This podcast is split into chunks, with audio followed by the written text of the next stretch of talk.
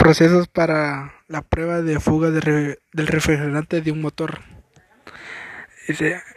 Paso número uno, enjaguar cualquier resto de la tapa del tanque de recuperación, así como los sellos en los asientos de la tapa.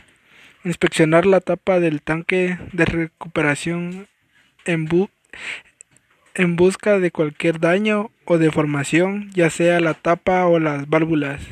En caso de encontrar cualquier daño, cambiar las tapas por una idéntica.